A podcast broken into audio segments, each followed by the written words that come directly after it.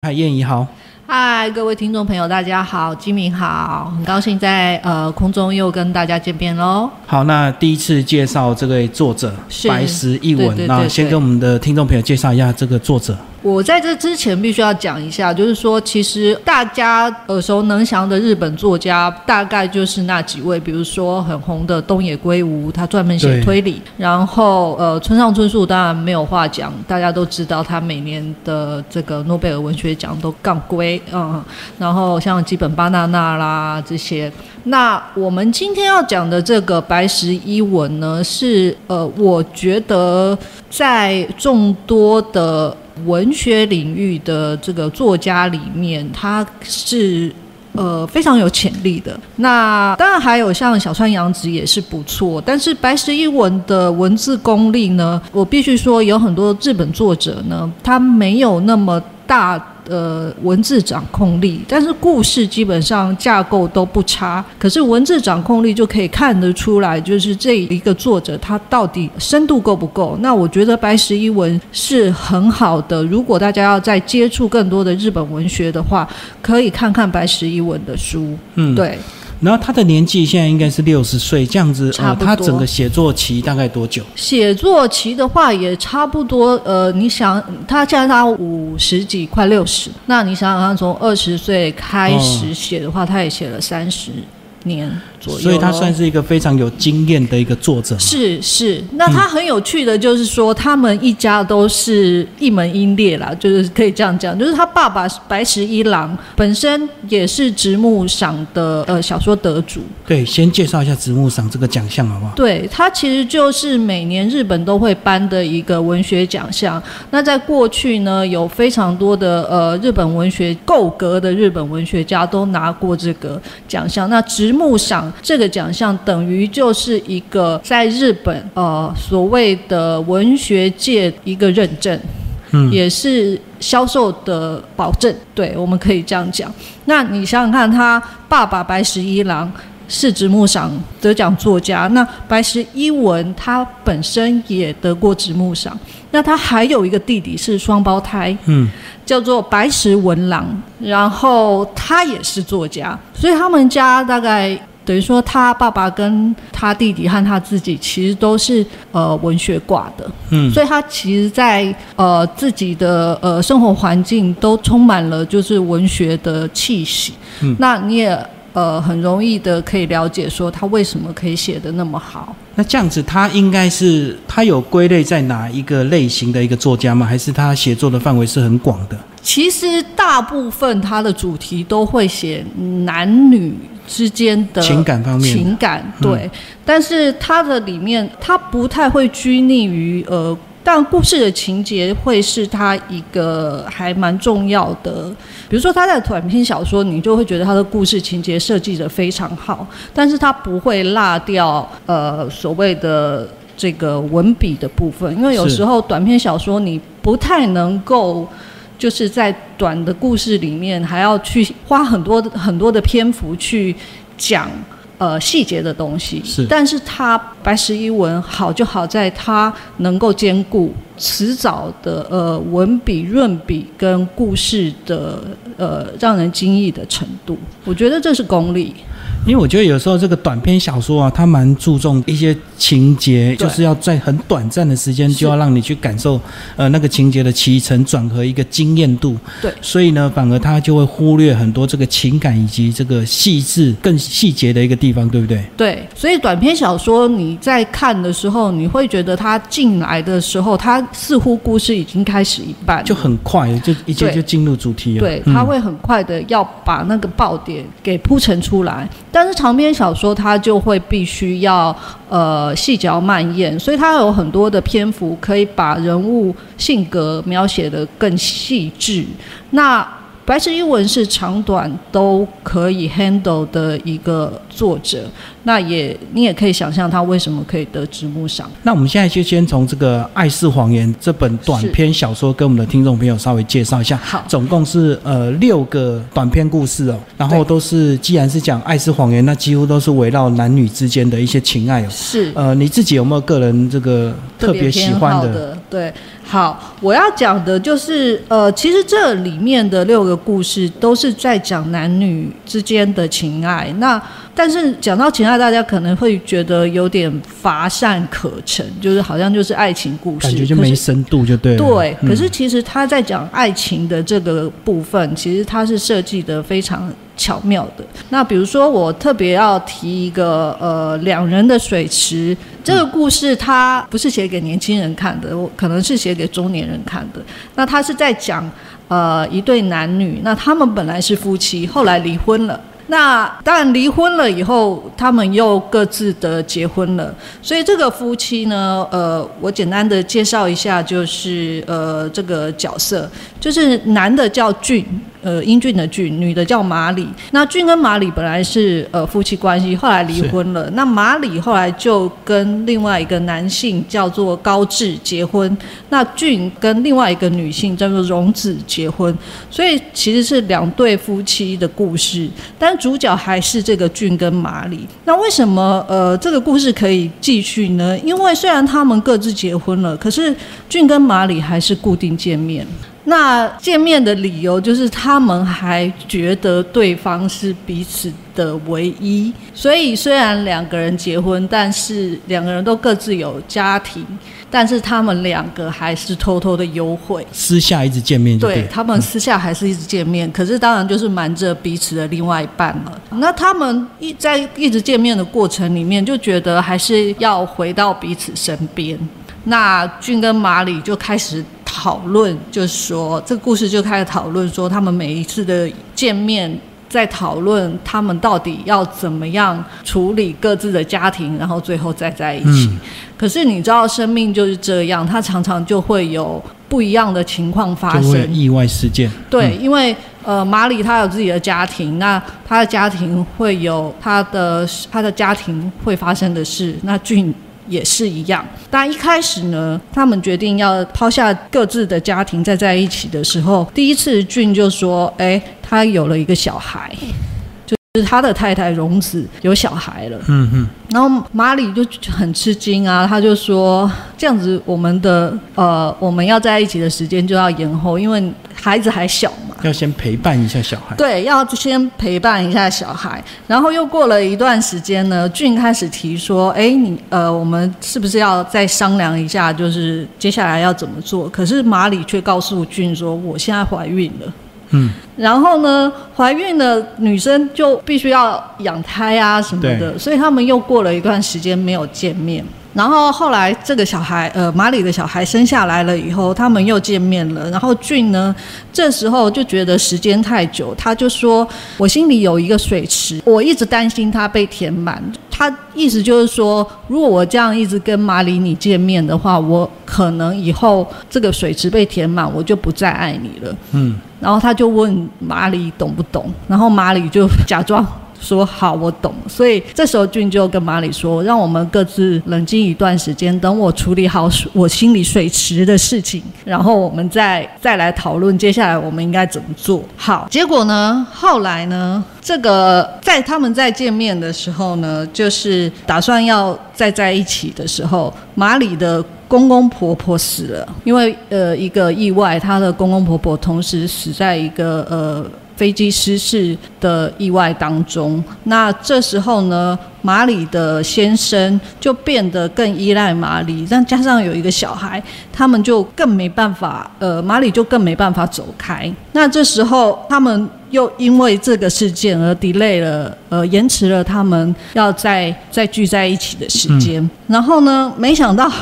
后来，这个马里他慢慢的处理好家人的关系的时候，俊却跟他讲说：“我要外派到新加坡两年。”那这时候要外派到新加坡两年，那他们两个又必须要呃延迟再在一起的时间。那俊就跟马里说：“等我在新加坡的生活稳定了以后，我再跟我的太太离婚，然后再跟再跟你在一起。”结果呢，后来。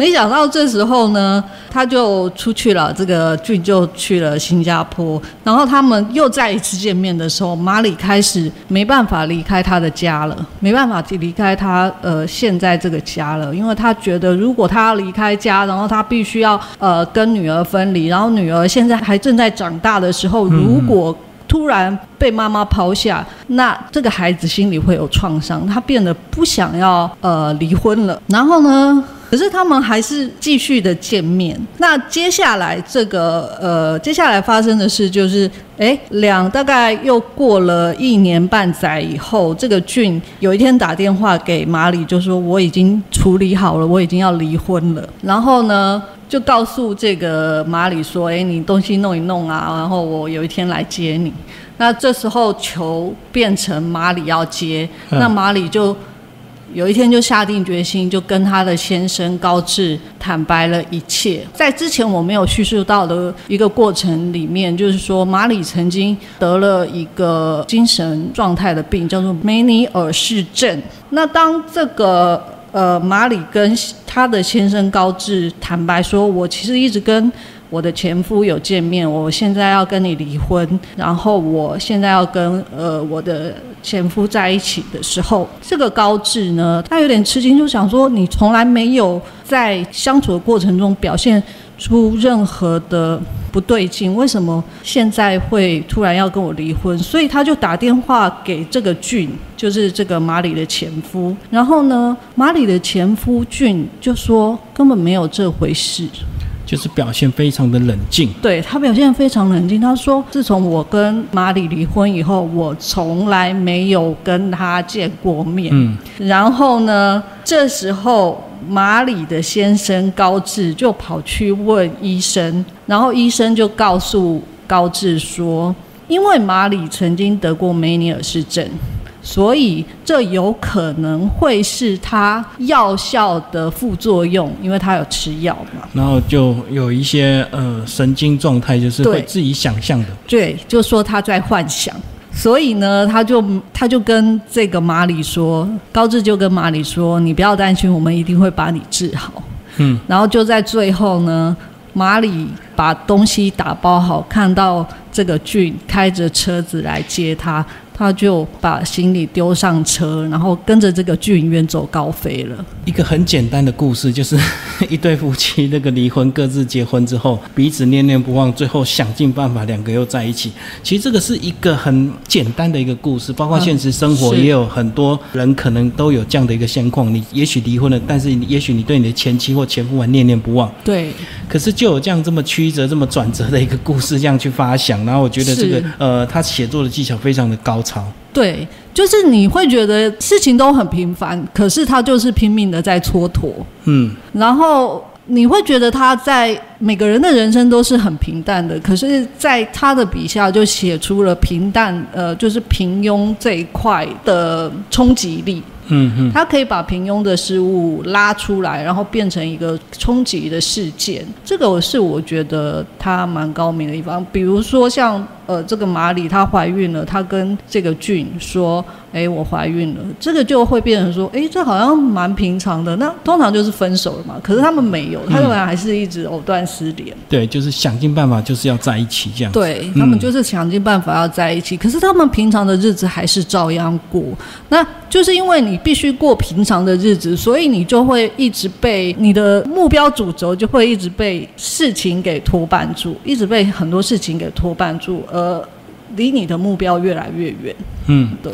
不过我觉得难得也是两个人能能够这么坚定的在一起，不管这个经历这么长的时间，这么多的一个事件，然后两个还这么。最后还是真的离开了。对，那我觉得这也是小说好看的地方。离开之后呢，当然事情到底会不会真的这么圆满，两个会不会真的这么相爱？那呃，又是另外一个故事。对，那小说呢，就是描述到他离开之后就够了，然后我们就会觉得哇，看得很精彩，意犹未尽。那真实生活到底是不是怎么样？那已经不重要了。对啊，对啊，就是这里面的故事都会让人家觉得很，你觉得爱情没有那么顺利啦。对，你觉得爱情绝对不是那么顺利的事，而且里面还有一些就是为了爱情里面的欺骗，那你会觉得很过瘾，就是你在看他在写爱情故事，他从来不会把爱情故事写的呃。圆圆满满，而是很多曲折。那这个曲折，通常你把生命线拉长来看，时间线拉长来看，其实也没什么。可是，在那个当下，就是会觉得很冲击。嗯，我觉得每个人就是为了追求自己心爱的人，所以可能有时候会有一些小手段。对，那简称呢，或者是有一些谎言这样子。对，没错，这个是我觉得白石一文写短篇呃高明的地方。我一直觉得他蛮擅长写。男女呃，男女相处，个人彼此的心境，就是他们到底彼此在想什么，呃，是不一样的。那是跟男生的教育或者是女生的教育产生的鸿沟，然后进而变成误会，或者是呃 misunderstanding，对，嗯，然后就产生了冲击，而成为故事。所以这总共有六篇这个短篇的爱情小说。那其实呃，听众朋友如果呃找这本书来阅读呢，呃，每一篇大概如果你专心看的话，其实最多半个小时就可以读完了。那其实非常的精彩。那每一篇都有意外的这个惊喜。呃，一开始的每一篇好像就直接就进入重点，但是最后的转折都会让你觉得很吃惊。而且所谓的爱的谎言，并不是我们想的那种一些犯罪的行为，可能就是一些小心思或小技巧。对，为了达到这个爱情另一个目的，就是找到另外。一个相爱的人这样子，呃，所以听众朋友可以找这本书来读哦，时报文化出版。好，那接下来我们就来介绍这个长篇的，呃，这本书叫《踏上他走过不可思议路程》。然后这个长篇呢，除了这个有一些爱情感情在里面之外，又多了一些呃悬疑，对不对？对，它有一点像。鬼魅般的那种，等于说是《聊斋》那种感觉的东西。对，好，那这个故事也很有意思。那起先是因为呃，有一个女生，她叫呃，就是女主角叫做雾子。那雾子呢，是陪了她的大学同学，就是一个叫瑞穗的女孩子。瑞穗就是瑞穗先乳的那两个字。哈。呃，他陪瑞穗去找这个两个人共同的学长，叫吉井，一起去谈判。为什么要谈判呢？因为吉井跟瑞穗本来是一对恋人，那瑞穗一直想要离开吉井，那吉井一直不愿意。那呃，有一天这个吉井就约瑞穗要到这个吉井在工作的地方谈判分手的事情。那瑞穗担心。有危险，或者是有他心里不安，所以他就找了这个女主角雾子来当这个呃，等于说见证人啊，或者是壮胆啊，哈。嗯。然后没想到呢，在谈判的过程中，这个学长吉井他就情绪就崩溃了，嗯。所以他要跑到顶楼，想要跳楼自杀殉情啦。嗯。然后大家都觉得很紧张。然后这时候呢，物子就跑到这个大楼的一楼，就冲出大楼，然后往上看着这个呃要跳楼的吉井。那吉井呢，他本来认为吉井不会跳楼，可是呢，没想到他真跳了。他从大楼跳下来的那一刹那，兀子瞥见。路旁有一个眼神很诡异的人，然后他认为这个人呢，不像其他在围观的路人那样紧张，而是一种很安逸，然后又好像控制一切的那种表情。所以他就觉得这个人为什么跟其他人表情那么不一样？因为在看热闹的人一定都是大叫啊，或很紧张，或在拍照。对。可是这个人完全没有，他很淡定，对，很淡定，非常的淡定，所以他就一直觉得这个人很诡异。那情况很危急，所以他根本没有时间去细细研究这个人到底是什么样子的一个心态。那这时候吉井就跳楼了，没想到吉井跳楼就掉到旁边的那个路树上面，然后路树救了他，所以他掉到地上的时候没有什么事，也没死。然后这个物质就再去，他就想起了这个站在路旁的这个人，想要再去找这个人的时候，那个人消失了，所以物质就一直认为这个人是死神。他一定是控制这一切的人。那当时一定是认为吉井不会死，所以他的表情才那么淡定。嗯，至少他是什么模型啊之类的，所以这件事情就一直记在这个呃物质的心里。那过了一段时间，物质就跑去一个联谊，一个学姐办的联谊会，没想到在联谊会里面，他看到了当天。那个事件就是跳楼，呃，他学长跳楼那一天，那个他认为是死神的那个男生，然后呢，这个男生叫做林太郎，他叫庄，就是木庄的庄，林太郎是他的姓，所以之后我们就叫他林太郎。因为物质是被拉去的，拉去充人数的，那林太郎也是被拉去充人数的。后来两个人就自己跑去这个自强活动了，因为物质一直觉得他好奇怪。嗯嗯。然后这个呃林太郎也觉得哎他有点有意思，所以两个人就跑去这个呃自强活动了。那林太郎就带去了带物质去了一个他自己很熟悉的店。那他到那个店里面的时候，老板娘出来接待他们两个的时候，那个老板娘就看着物质说：“这个就是你的媳妇吗？” 意思就是讲，然后就这就是你要娶的女生吗？然后。这时候，这个物质就觉得啊，什么？我才我只是路过而已。嗯，没想到后来他们两个真的结婚了。那物质到后来才知道，就是说，呃，林太郎曾经跟这个老板娘说过，只要他再带女生来，那个就是他的太太。他认定的，对，就是他认定的太太。这个就会让物质觉得更神奇了。他就觉得说，第一个，我第一次看到你的时候，你像死神一样；然后我第二次看到你的时候，你。知道我要跟你结婚，我都不认识你，为什么你会这么笃定我会跟你结婚呢？可是后来我还真的跟你结婚了。他一直觉得这里面有什么秘密，可是他一直猜不到林太郎为什么可以这样。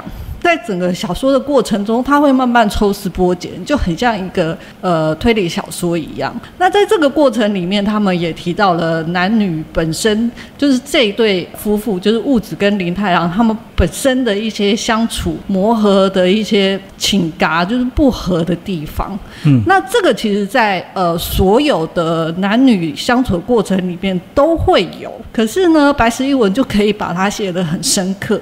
比如说男生。就会觉得哎，没什么事情大不了的，反正就是这样做下去就对了。然后女生就会觉得说，你这样没有规划是可以的吗？比如说他们刚结婚的时候，因为林太郎是个老师，他也然后他特别照顾一些在学校比较边缘的学生。嗯，然后这件事情呢，好几次都被家长去告到这个学校校长那边说。他不应该带我的小孩去哪里去哪里去哪里，不应该特别照顾他，因为比如说他特别会煮呃好吃的东西给小朋友吃，然后可是妈妈觉得那个小朋友不应该吃这个东西，所以妈妈会一直呃很多父母就会一直觉得林太郎这个老师是不适任的。那林太郎跟物子刚结婚的时候，就被一桩呃，也是被被类似这样子的事情，然后告到校长室去，然后终于林太郎就受不住压力，就辞职了。嗯，可是他们刚结婚，然后他就说，这个物质就说，你这样没有工作行吗？他说没关系，我算了一下，就是你的薪水啊，然后什么房子啊，什么什么，应该是可以够我们生活。可是女生就会觉得，哎，我嫁给你。不是为了要照顾你诶，你你是不是要自己自立自强？怎么你把那个钱算到我头上，就是生活的钱算我头上？好，但是物质呃没有明说，就是像类似这样子的事情很多。然后后来呢，这个物质跟林太郎结婚的结婚以后，没想到他的事业发展的超顺利，就一直被公司 promote。那他本他们两个本来住在东京，后来这个物质要被调去大阪，那呃一东一西，物质就不是很愿意，因为他们就是刚结婚，他不想要离开这个呃林太郎。那这个又是男女不一样的状态，那男生就会觉得说：“哎呀，你这么有能力，就去吧，你去。”加油。然后女生就说：“我明明就很想跟你在一起，你为什么就不能说出我不希望你走这种这种话呢？”可是他们两个完全就是一个很冷静，一个也希望要在一起，可是又说又不应该是女生说出口，所以这两个人男女对感情的维系很不同。那后来呢？这个后来又有一次，这个物质他又拿到一个升迁的机会，然后他就跟林太郎说：“哎。”我觉得呢，如果呢，我们现在假设我现在怀孕，那是不是就可以用要养胎，就是待产这个名义，然后拒绝公司的外派，嗯，拒绝公司的就是 promote，那这样我就可以留在你身边，然后一直到这个时候。林太郎才淡淡的说：“其实呢，他对屋子说，其实我以前有一个女朋友叫做明日香。然后呢，明日香呢，我一直没办法跟她结婚，因为我可以看到人的未来，就是人是怎么死去的，他可以看得到。那他看到明日香的呃未来，就是只要她怀孕，就会死于就会死于难产。后来呢，他。”就因为这件事，他一直没办法跟明日香继续对。然后呢，他说明日香身上有一种特殊的味道。他说物质你也有，所以我并不觉得我们应该生小孩。就是至少在五年内，嗯，你如果生小孩，你会死去。我并不希望这样。所以在这里面，我们就可以看到他们两个人对于，就是男女对于彼此的。照顾是不一样的，女生就会觉得在一起是最能够让感情维持的一个方法，可是男生就会觉得活下去才是。那因为这个基础的认定不同。所以呢，他们两个常常就是在相处的过程中会猜不透彼此的心思，可是他们明明都是爱对方的。然后因为彼此对于爱的付出的不同，所以都会怀疑说你是不是不够喜欢我，然后产生对呃两人关系的怀疑。嗯，就是白石一文很会写这种东西，然后他在整本书里面。常常都会在呃这样子的细节上面有很深呃，而且很一针见血的琢磨。好，那这本书呢？这么精彩的小说，最后结局到底是怎么样？两个人到底有没有在一起，或者是有没有生小孩？这个听众朋友就可以找这本书来读哦。踏上他走过不可思议路程，那以及这个爱是谎言哦，白石一文的这个刚好两本，这个一个长篇一个短篇的一个小说，时呃时报文化所出版。今天非常感谢呃燕怡帮我们介绍这两本书，谢谢，谢谢谢谢金明。